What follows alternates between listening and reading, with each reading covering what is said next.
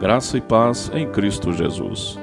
O texto da nossa meditação de hoje está em Provérbios, capítulo 4, verso 23, que diz: De tudo que se deve guardar, guarde bem o seu coração, porque dele procedem as fontes da vida.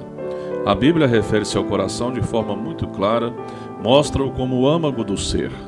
Nossos atos vêm sempre do coração, é o que determina as atitudes e o comportamento. Sim, é do nosso coração que procedem as fontes do bem e do mal. O coração humano é o órgão que necessita de cuidados especiais. Ele é o responsável pelo percurso do sangue bombeado através de todo o organismo. Deus atribui grande valor ao nosso coração, tanto que nos instrui a guardá-lo. Ele orienta que, acima de todas as coisas que se devem guardar, devemos guardar o nosso coração.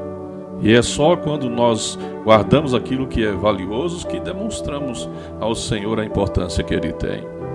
O significado de guardar é defender, olhar, velar, acautelar, conservar, reservar, observar, livrar, evitar. Assim, guardar o coração é mantê-lo sob constantes cuidados e observação.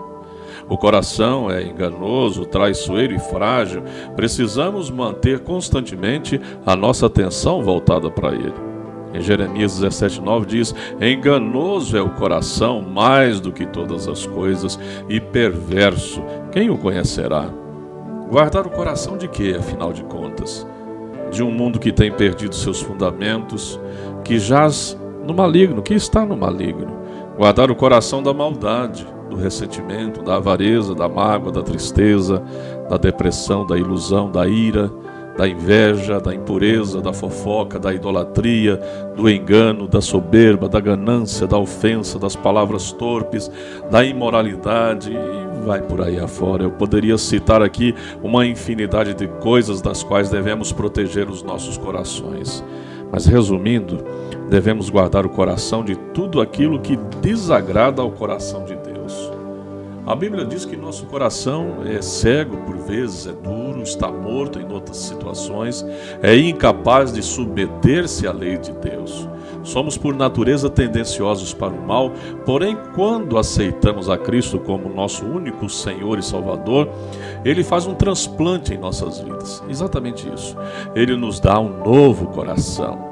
Lá em Ezequiel 36, 26 diz: Dar-vos-ei coração novo e porei dentro de vocês espírito novo.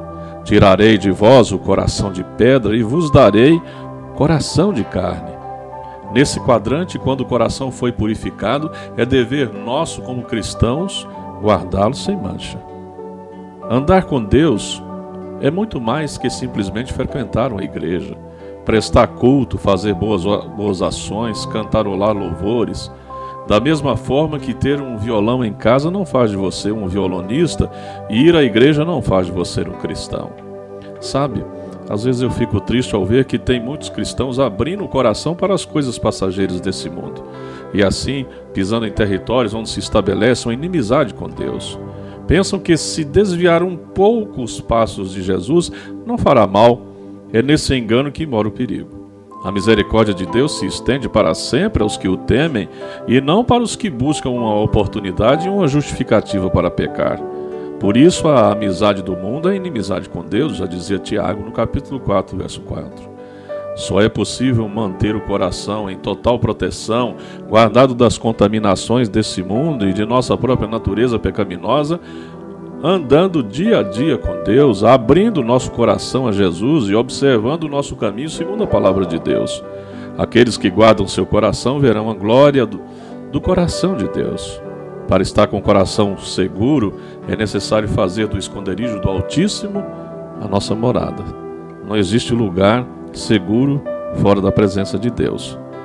Não busque orientação em seus sentimentos, e sim na verdade das Escrituras só assim somos capacitados a manter o nosso coração bem guardados. Pense nisso. Vamos orar.